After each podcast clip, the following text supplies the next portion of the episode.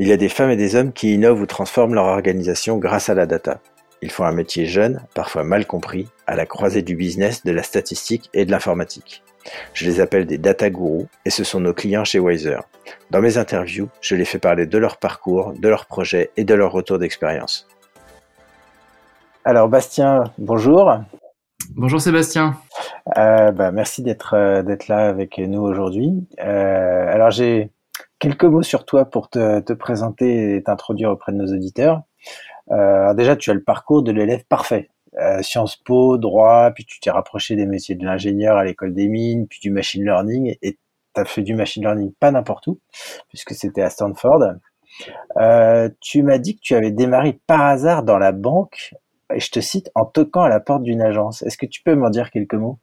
Ouais, ouais c'est, c'est vrai. J'ai, j'ai commencé ma carrière professionnelle euh, grâce à une affiche euh, à l'agence BNP de Montant. Je vais faire de la pub pour personne, mais il avait écrit venez nous parler de vous. Et, et du coup ma mère commençait à me dire qu'il serait temps que que je travaille. Donc euh, j'ai, j'ai été dans des speed dating. Et c'est comme ça que je suis entré dans la banque sachant que ma grande crainte c'était d'aller en prison parce que j'étais à découvert de 800 euros.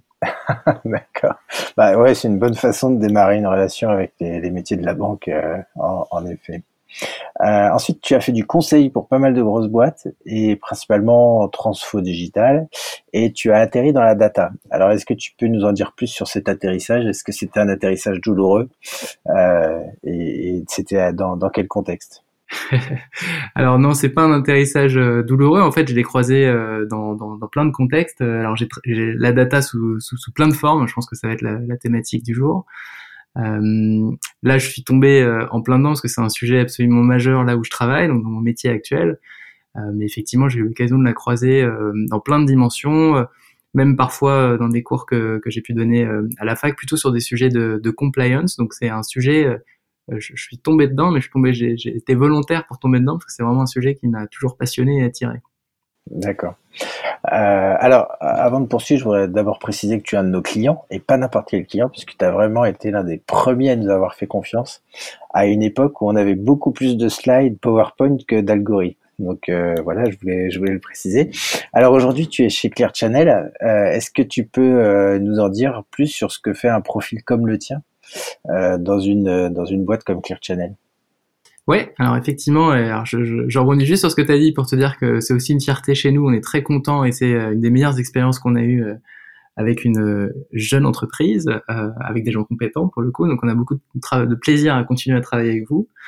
Euh, et donc Claire Chanel rapidement, parce que je suis pas sûr que tout le monde connaisse Claire Chanel, la meilleure façon de présenter Claire Chanel, c'est de dire que c'est une régie publicitaire euh, spécialisé dans l'affichage. Donc euh, deux types d'affichage, un affichage très classique, tout le monde a déjà vu sans le voir, qui sont les, grands billboards ou euh, les différents types de panneaux physiques qu'on peut rencontrer dans la rue, les mobiliers urbains, euh, qu'on croise, qu'on croisait très souvent, qu'on croise toujours, tous les jours, et la data est là pour nous aider à voir aussi les mouvements de population et montrer qu'il y a beaucoup d'activités malgré les confinements, les couvre-feux, etc. en ce moment.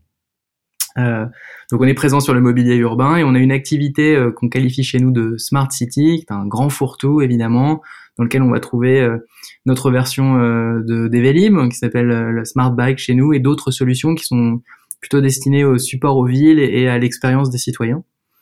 et donc chez Kirchanel effectivement je suis CDO et derrière le D en fait on peut mettre plein de trucs. Le titre officiel c'est digital. Et euh, comme on est une organisation en très grande transformation, parce qu'on est quand même une, une, maison très ancienne, on est un des pionniers, euh, notamment sur le marché français euh, de l'affichage. Donc Kirchanel, c'est une maison avec une histoire très longue. C'est une entreprise qui s'est beaucoup transformée, qui continue à chercher à se réinventer, particulièrement dans le contexte bah, de, de, du digital, et puis également qui s'est rendu compte qu'il y avait une énorme valeur, une société publicitaire. C'est pas très original, on va dire, mais on s'est quand même rendu compte qu'il y avait une très très grande valeur dans la donnée, dans plein de dimensions. Euh, et donc moi mon rôle c'est donc Chief Digital Officer pour la zone Europe, donc ça recoupe une vingtaine de marchés, euh, une vingtaine de business units euh, pour la zone Europe de Kirchanel, qui est une zone relativement récente puisqu'elle a été créée l'année dernière. Et donc j'ai une activité pour faire très simple qui recouvre d'un côté le digital avec des, produits qu'on crée et qu'on sort, parfois en collaboration euh, avec euh, avec des tiers, en partenariat. Euh, une partie vraiment d'innovation ou de, de un peu de R&D euh, dans toutes les dimensions qui nous, qui nous, qui sont stratégiques pour nous. Donc évidemment sur une dimension publicitaire, mais également une dimension euh, sur la politique de la ville et l'accompagnement des, des, zones urbaines. Et puis une troisième partie qui est effectivement la data, euh, dont on va se parler sans doute avec un peu plus de détails aujourd'hui. Euh, oui, alors avant, d'aborder le sujet de data, juste pour, pour aider un peu nos, nos éditeurs, qu'est-ce qu'un produit digital chez Clear Channel? Qu'est-ce que ça recouvre? Ah, c'est une bonne question ça. Alors, le, premier, euh, premier produit digital de Kirchhanel, ça a été de passer, euh, en, tout cas en complément euh, toujours de notre offre, puisqu'on a toujours des, des, panneaux physiques, papier, imprimés, c'est de passer à des écrans digitaux. Ça a été la première définition du digital, et le digital, ça a même été une business unit chez Kirchhanel, parce qu'en fait, ça a été créé un peu en mode core pub ou start-up interne, initialement. Et aujourd'hui, le digital, il recouvre plusieurs réalités. Alors d'un côté, euh, des produits que qu'on va vendre en direct ou qu'on va produire en direct et qui vont nous permettre d'interagir directement avec nos, nos, clients ou avec les intermédiaires de marché comme les agences médias par exemple. Donc c'est des produits qui sont directement euh, liés à notre activité historique et qu'on va leur exposer. Il y a des produits digitaux ou des transformations digitales qui sont plus industrielles, comme par exemple le programmatique, qui est essentiellement un mode d'achat euh, industriel en mode machine to machine pour acheter des espaces médias. Euh, et puis également, on a des produits digitaux qu'on sort qui nous permettent de réinventer notre business model ou de réinventer nos propositions de valeur. Euh, et pour ce faire, on travaille euh, principalement avec une marque qu'on a créée qui s'appelle Eco, E-C-O-H. Et on développe beaucoup de produits avec deux segments prioritaires qui sont d'un côté le commerce local.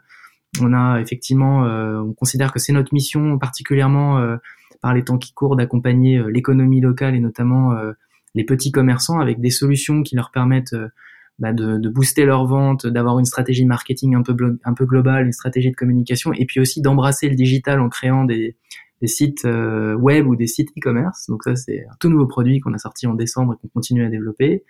Et de l'autre côté, on a aussi euh, des produits qu'on adresse plutôt au monde des startups, qui reposent énormément sur la data, euh, et qui sont des produits plutôt qu'on pourrait comparer un peu aux agrégateurs de data qu'on a beaucoup vu dans le secteur bancaire, qui permettent un peu de monitorer euh, différents types d'indicateurs et surtout de pouvoir construire des plans médias en comparant des médias qui n'ont pas l'habitude de se parler, euh, notamment les médias offline et les médias online. Nous, on est un média évidemment offline.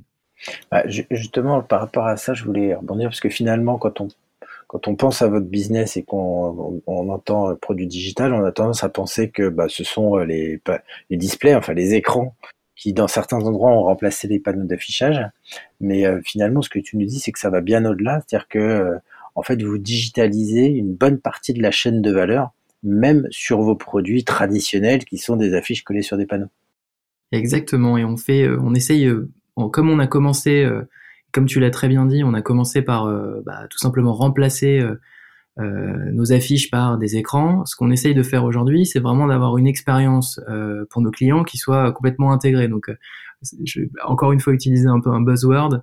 J'ai été consultant, donc j'ai des excuses. Mais on est vraiment dans une logique digital où on essaye de, créer en fait et d'intégrer toutes nos solutions digitales pour qu'elles soient cohérentes à la fois avec le monde et les problèmes que peuvent rencontrer nos clients, effectivement des problématiques sont très différentes si on parle à une agence média ou si on parle euh, à une start-up, par exemple, ou un indépendant. Ce qu'on essaye de faire au travers du digital, c'est vraiment de connecter toutes ces différentes dimensions pour proposer des solutions qui répondent vraiment aux problématiques du moment, ce qui nous donne beaucoup plus d'agilité et de flexibilité, pour aussi euh, anticiper les changements euh, du marché. Évidemment, euh, c'est une année, 2020 était une année très difficile pour tout le monde dans plein de dimensions. Pour un business comme le nôtre, la publicité en général et particulièrement la publicité extérieure, c'était forcément très très compliqué.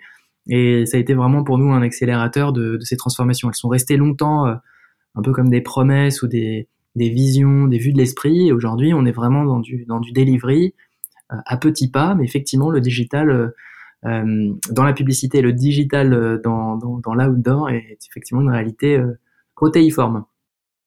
Du, du, coup, le, finalement, c'est vrai que ton, ton challenge principal, c'est que tu transformes une industrie qui est une ancienne industrie. Hein, L'affichage, ça a été les débuts de la publicité à l'époque où ça s'appelait encore de la réclame. Et tu, tu, la transformes alors que sont arrivés des concurrents, euh, pas des moindres sur le marché. Et pour ne citer que les plus petits, Google, Facebook, Amazon. et, et, effectivement, c'est pas c'est pas une mince affaire. Euh, ça, fait combien de temps finalement que, que ces gros concurrents sont vus comme des menaces chez Clear Channel? Écoute, euh, ils ont été un peu. Euh, en fait, je pense que pendant un moment, on les a vus et puis on les a pas forcément considérés comme des menaces. On a quand même une vision. Après, c'est la vision des médias qui reste quand même assez silotée avec des univers qui se parlent pas tant que ça. Il y a une grosse barrière historique entre, entre le online et le offline que tu ressens à tous les niveaux. Tu le, tu le ressens dans l'organisation, par exemple, des agences médias, et puis tu peux le ressentir aussi même dans la, dans la compréhension des clients ou des utilisateurs. Les marques, quand elles utilisent la pub, elles les voient de manière assez, euh, assez silotée. Et c'est pas forcément hyper naturel que les gens fassent l'association. De plus en plus, on a commencé à regarder, euh, nous, euh, euh bah, le, le, monde des GAFA comme potentiellement une menace ou un nouvel entrant parce qu'on les a vus investir euh, dans le rachat de boîtes spécialisées. On a eu pas mal de, évidemment de, de nouveaux euh, de nouveaux arrivants sur le marché, euh, notamment du DOH, qui en fait était ça c'est vraiment été l'accélérateur qui a permis à des gens de se dire mais en fait ce qui marche sur un téléphone mobile en mode portrait pourquoi ça marcherait pas sur un écran dans la rue? Alors effectivement on n'est pas sur le même usage. Mais les gens ont commencé à voir les ponts. Et évidemment les gens dans des boîtes comme Google ils l'ont vu en anticipation. Donc on est encore dans un, je pense, dans un monde qui cherche, mais on a euh, notamment euh, en Asie pas mal de, pas mal de, de, bah, Gafa qui investissent. Alors tu les vois parfois minoritaires euh, dans des parts de filiales de grands groupes d'affichage ou qui rachètent quand on, quand par exemple on abandonne un marché, ce qui peut arriver. donc, donc oui, oui, c'est effectivement quelque chose qui se, qui, qui, qui arrive. De moins en moins comme une menace parce que typiquement euh, on, discute beaucoup avec eux. Aujourd'hui notamment euh, euh on, on, se dit que on n'a pas forcément intérêt à n'avoir qu'un seul canal euh, d'acquisition pour nos clients. Et tu vois de menaces on a plutôt commence on commence plutôt à les voir comme des opportunités ou comme potentiellement des partenaires. Je pense aussi que de leur côté puisque nous on échange pas mal notamment avec des gens comme Google DV, euh, donc les, les, équipes de Google DV 360, qui est là, vraiment la plateforme euh, d'achat média euh, de, de, Google, hein, qui est intégrée avec toutes les suites, Analytics et compagnie. je pense que ils sont aussi dans une dans une évidemment ils nous voient pas comme des menaces mais ils nous voient comme des partenaires un peu obscurs parce qu'ils n'ont pas tellement connaissance de notre notre maturité technologique de notre capacité aussi à nous intégrer dans un monde qui que eux ont forgé pour des sites internet avec effectivement euh, une notion de temps réel. Dès lors qu'on est offline, on a tendance à perdre le temps réel. Il se trouve que de moins en moins, en fait, en fait on, on perd le temps réel, et notamment grâce à la data. Mais du coup, voilà, historiquement, pour résumer, on pendant longtemps, on les a pas considérés. Ensuite, on s'est dit, c'est une menace un peu lointaine. Ensuite, on les a vus investir. On s'est dit, euh, bon, bah, il y a peut-être un jour où ils vont venir nous voir et ils vont essayer de nous racheter. Et puis, je pense que maintenant, on est vraiment dans une logique de plutôt de partenariat, de collaboration euh, et d'intérêt commun. D'accord. Moi, euh, ayant été dans, un, dans, mon ancienne vie, enfin dans mes différentes anciennes vies, euh, acheteur ou, vendeur de, de publicité, j'ai bien vu en fait la puissance de frappe de, de des Gafa et qu'elle était surtout liée à la data et à leur capacité à finalement à déterminer des audiences avec beaucoup de précision et de plus en plus de volume. Donc j'imagine que c'est que c'est un sujet sur lequel vous, vous investissez beaucoup. Oui, alors on a je pense que pendant assez longtemps, l'affichage s'est un peu interdit de fonctionner comme euh, comme comme les Gafa. Notamment, je pense que la première, il y a eu deux pro, il y a eu deux barrières. Il y a une barrière un peu culturelle euh, où effectivement nous on reposait plutôt sur des études statistiques, donc plutôt des modèles statistiques qui reposaient sur des sondages, de la donnée froide, donc pas de la donnée vérifiable en temps réel. Quand eux effectivement pratiquaient ou avaient quasiment une vision euh, euh, voilà, extrêmement temps réel. Je pense aussi que, alors c'est beaucoup moins le cas euh, euh, évidemment avec les réglementations sur la protection des données personnelles, etc.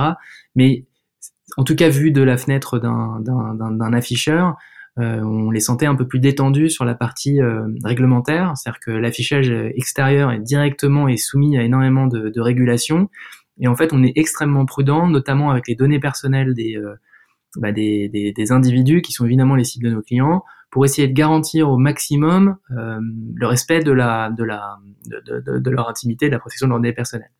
Ça ne nous empêche pas aujourd'hui, et c'est quelque chose qu'on explore de plus en plus, de raisonner par exemple sur des données comportementales ou sur des données de mouvement de population qui permettent d'aborder beaucoup de valeurs, notamment pour mesurer l'impact. Je pense que dont tu as été acheteur et tu as été en plus des deux côtés de la barrière de, de l'achat média, mais un des éléments qui est fondamental pour nos clients, c'est de pouvoir mesurer l'impact de, de leur communication, effectivement, de pouvoir apprendre par rapport à plein de paramètres. Hein, c'est pas uniquement le média que tu achètes ou la position euh, géographique que tu sélectionnes qui fait le succès. C'est tout un ensemble, c'est le message, c'est la cohérence d'ensemble de ton mix, c'est euh, ta créa. Enfin, il y a énormément de d'éléments qui sont qui sont fondamentaux. Et aujourd'hui, on se dit plutôt, ok, comment fonctionnent euh, les Gafa? À quelles données est-ce qu'ils accèdent?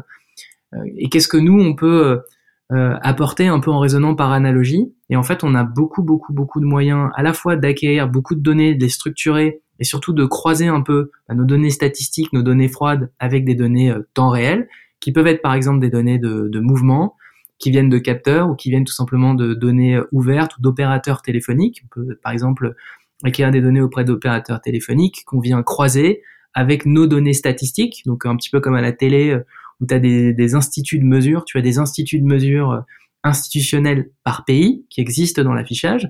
Donc, euh, première chose qu'on a commencé à faire, c'est essayer de croiser un peu les deux, essayer d'apporter un peu de valeur. Donc, théoriquement, dans nos données froides, on pense que euh, telle position, euh, tel type de format accède à telle audience, et bien en fait, on le compare avec des, mouvements de population. Par exemple, en ce moment, c'est quelque chose de très utile.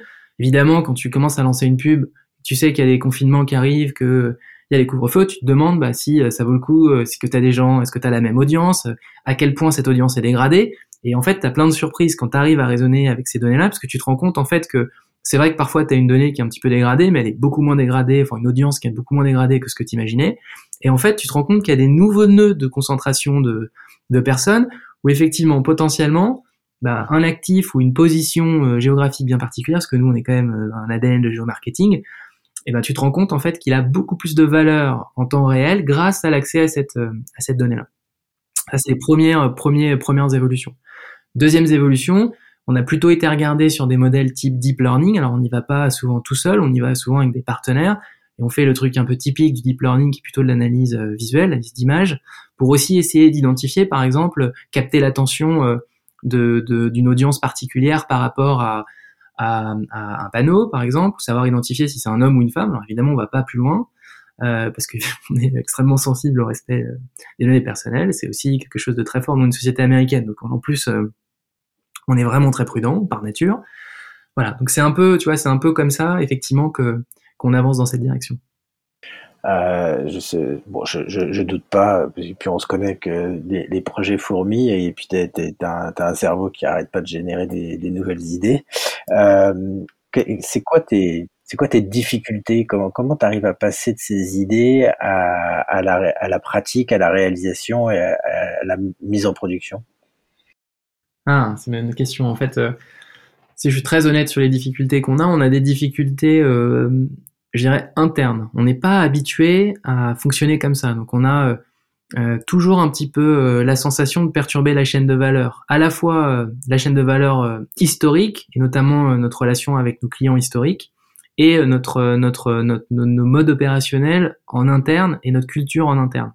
Ça, c'est une des premières difficultés qu'on a. Effectivement, ça prend beaucoup de temps pour essayer de, faire un peu de pédagogie. Et on a des gens à côté de nous qui travaillent avec nous, qui nous aident parfois à faire de la pédagogie et à tous les niveaux. Parce qu'en fait, la première chose dont on se rend compte, c'est que des fois on se dit non, on peut pas faire ça parce que en fait nos clients s'attendent pas à ça et c'est pas ce qu'ils veulent acheter. En fait, c'est pas ce qu'ils achètent aujourd'hui, mais c'est un peu leur fantasme ultime. On n'a aucun de nos clients qui nous dit tu pouvez m'apporter plus de valeur pour euh, pour bien comprendre quel est l'impact de ce que j'ai acheté chez vous. Ils sont toujours très contents. Le, deuxième chose, c'est qu'effectivement, on parle de data, c'est un peu un, c'est un peu un fourre-tout. Alors surtout quand tu commences à mélanger des concepts euh, big data, data. Alors les gens voient euh, les bases de données. Euh, parfois la base de données pour eux c'est une base Access ou parfois c'est une base de données SQL ou parfois c'est même un tableur Excel. Donc tu as beaucoup de confusion et tu même des confusions à l'intérieur des équipes techno qui par exemple nous on a énormément développé de la BI depuis des années mais on a une, architecture ou un raisonnement qui est très siloté historiquement. Ça c'est je pense le cas de plein de plein de sociétés et c'est un des problèmes qu'on rencontre. Le deuxième problème qu'on rencontre quand on commence à pouvoir avancer, bah, c'est qu'en fait, justement, on a ces silos qu'on doit réussir à, casser. Euh, et une des premières étapes, en fait, nous, on a été euh, on a été très conscient de comment est-ce qu'on on, peut derrière. On s'est dit, ok, c'est quoi notre vision et qu'est-ce qu'on veut faire avec la data? Évidemment, on a pensé à toutes les possibilités que nous offrirait le machine learning, on a pensé à tout ça, mais on s'est dit, ok, pour arriver à ça, qu'est-ce qu'il faut qu'on arrive à faire, qu'est-ce qui est important, notamment dans la préparation, le nettoyage des données, évidemment la normalisation. Je pense que les auditeurs ont bien compris qui vous êtes. Donc c'est effectivement comme ça nous qu'on a qu'on a collaboré et c'est effectivement quelque chose d'autant plus important euh, dans mon contexte à moi. Je suis dans un contexte européen. Donc je donnais juste euh, un exemple. Je n'ai pas forcément les mêmes euh, ordres de grandeur pour deux actifs qui sont les mêmes ou deux panneaux qui sont strictement les mêmes. Je vais les appeler de deux manières avec deux unités de mesure différentes, voire trois, voire quatre, en fonction du nombre de pays avec lesquels je vais opérer. Deuxièmement, euh, on avait, on a construit un peu des systèmes de manière empirique. En fait, je, j'aime bien l'histoire, j'aime beaucoup l'histoire de l'informatique en général, et j'aime bien travailler là où je travaille parce qu'en fait, je vis l'histoire. je vis la première étape qui a été l'informatisation. J'ai vécu ensuite la deuxième phase qui a été d'essayer de faire, d'enrichir un peu l'expérience d'informatisation. Et effectivement, on est passé dans un monde de transformation digitale et même de révolution digitale. Et en fait, on est dans une organisation qui a les quatre, euh, j'ai les quatre moments en fait de cette euh, de cette de cette vie. Et quand je regarde effectivement mes systèmes transactionnels, j'ai des centaines et des centaines de bases de données qui sont très très mal euh, documentées ou qui n'ont pas été pensées pour interagir les unes avec les autres. Et nous, la première chose qu'on essaye de regarder, c'est d'essayer d'avoir une donnée qui soit beaucoup plus interopérable pour pouvoir croiser, croiser les informations et pour pouvoir les utiliser et les mettre en face des usages que nous on souhaite on souhaite installer effectivement, ça c'est le deuxième, euh, ça c'est le deuxième, euh, la deuxième problématique. La troisième problématique, c'est une problématique, je dirais, de conformité, de compréhension, euh, effectivement, de d'évaluation des risques qu'on prend quand on commence à travailler avec de la de la donnée. Effectivement, nous, on est on a par exemple notre siège, moi mon bureau est à Londres, donc effectivement on a le Brexit, on a dû changer pas mal de choses, euh, on a des, contrats qui sont signés avec des fournisseurs euh, et on doit effectivement auditer euh, ces fournisseurs. On n'avait pas du tout cette habitude-là parce que nous, on vient d'une culture historiquement où on travaillait avec des fournisseurs, on définissait ce qu'ils avaient à faire dans un contrat, et puis on regardait pas tellement quelles données ils utilisaient, qu'est-ce qu'ils faisaient avec cette donnée, etc., etc. Donc là, on a une deuxième, troisième difficulté qui est effectivement de travailler avec nos équipes juridiques pour essayer de d'être plus efficace dans notre façon de collaborer et puis de mener ces quelques due deals qu'on doit réaliser pour être sûr qu'effectivement bah, notre process il est sécure euh, jusqu'au bout. Et puis effectivement, la quatrième dimension, euh, c'est de réussir à, à, bien sélectionner les use cases que qu'on veut euh, qu'on veut mettre en œuvre, euh, et puis bien identifier les fournisseurs de data avec lesquels on peut travailler. Et il faut qu'au final, on arrive à avoir un, modèle économique qui fasse sens. Donc toute la partie coût, en fait, euh, a souvent très envie de faire plein de choses, et puis on se dit, attends, ça c'est peut-être un, un, doublon par rapport à autre chose, j'acquiers une donnée auprès d'un fournisseur, j'ai un coût mensuel associé à cette donnée, et du coup, évidemment, tout ce qu'on fait avec la data, c'est pour soit euh, simplifier nos processus, potentiellement aussi gérer des, générer des économies d'échelle ou faciliter la vie des collaborateurs. Il y a une partie vraiment purement de transformation interne. Et puis moi, ma partie euh, dans mon rôle chez Clear Channel, c'est effectivement plutôt une partie qui est orientée client, et qui a pour vocation à vraiment générer du business, où là, effectivement aussi, euh, j'ai parfois des, tu vois, on parlait tout à l'heure en introduction d'activités naissantes chez nous, de nouvelles plateformes digitales. Bon, bah, moi, je suis en train de, de recréer un coût, il faut que je réfléchisse à l'intégration de ce coût. Donc, c'est un peu les quatre, euh, les quatre difficultés euh, qu'on a. Donc, une difficulté culturelle, une difficulté, en fait, de passer, euh, de d'avoir une organisation, une structure de data qui soit prête pour les usages que ce soit des usages un peu sophistiqués avec des algos de machine learning ou autres, ou que ce soit euh, tout simplement euh, euh, juste consommé par des API ou tu vois de la donnée, ou tout simplement échanger des flux de données de manière la plus flexible et évolutive possible. Ça c'est le deuxième problème. Le troisième problème c'est un problème légal de d'évaluation du risque. Et le quatrième problème, je dirais, c'est un problème de, de compréhension des coûts et de maîtrise de ces coûts. Ah oui, donc ça t'amène à toucher à des des tas de sujets dans, dans ta journée finalement. Ouais, effectivement, on touche à, à, plein de sujets. Euh, un des challenges aussi, c'est de de de pas le faire euh, en isolation. C'est-à-dire que euh, on, est tous, je pense, curieux de, la data en général, de ce qu'on peut faire avec la data. C'est au cœur du, du c'est un des, des vocabulaires clés qu'on utilise en permanence. Maintenant, il faut qu'on arrive à faire à, trouver la, tu vois, le bon équilibre et toutes les équipes doivent trouver le bon équilibre entre des projets qui peuvent mener, qui par exemple sont des projets internes type CRM ou type migration de système pour transformer un système finance, etc. Où on se dit le truc simple, c'est de dire bon bah je vais prendre une solution du marché, bah du coup je vais considérer que c'est le master et je vais pas du tout me poser la question de savoir comment une donnée qui est peut-être ailleurs, elle a beaucoup d'intérêt ou beaucoup de valeur, par exemple pour apporter de la valeur aux commerciaux. Ben, tu vois, nous, notre, notre, notre vocation et notre ambition, c'est de réussir à décentraliser ça. Donc, on essaye de passer dans un modèle où, moi, mon rôle avec les équipes, on se dit, bah, nous, on est en charge de la qualité. Donc, on, on, s'est concentré là-dessus et on a essayé de proposer ça comme un service euh, au métier, puis euh, euh, aux autres entités de la tech chez nous, pour pouvoir leur, un peu leur préparer les données, les normaliser, les rendre prêtes pour les usages et quelque chose de bien structuré. Et puis ensuite, on leur fait confiance euh, pour pouvoir mener les bons use cases. Après, on peut les, on peut les soutenir un peu, tu vois, en, je dirais en, expertise, euh, même si on n'est pas des experts et qu'on a beaucoup appris en marchant, il hein, faut être honnête. On apprend tous les jours euh, et on fait des erreurs tous les jours et c'est le meilleur moyen d'apprendre.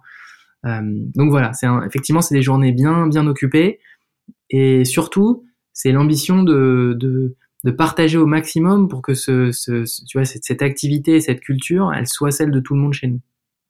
Alors, euh, on a déjà parlé, tu sais que je, suis très aligné avec toi sur euh, le rôle d'un Chief Data Officer qui est plus un, un facilitateur que quelqu'un qui effectivement va euh, exécuter les, les, les, les, aspects, les applis ou les, les, les traitements de données. Donc ça, on, assez aligné.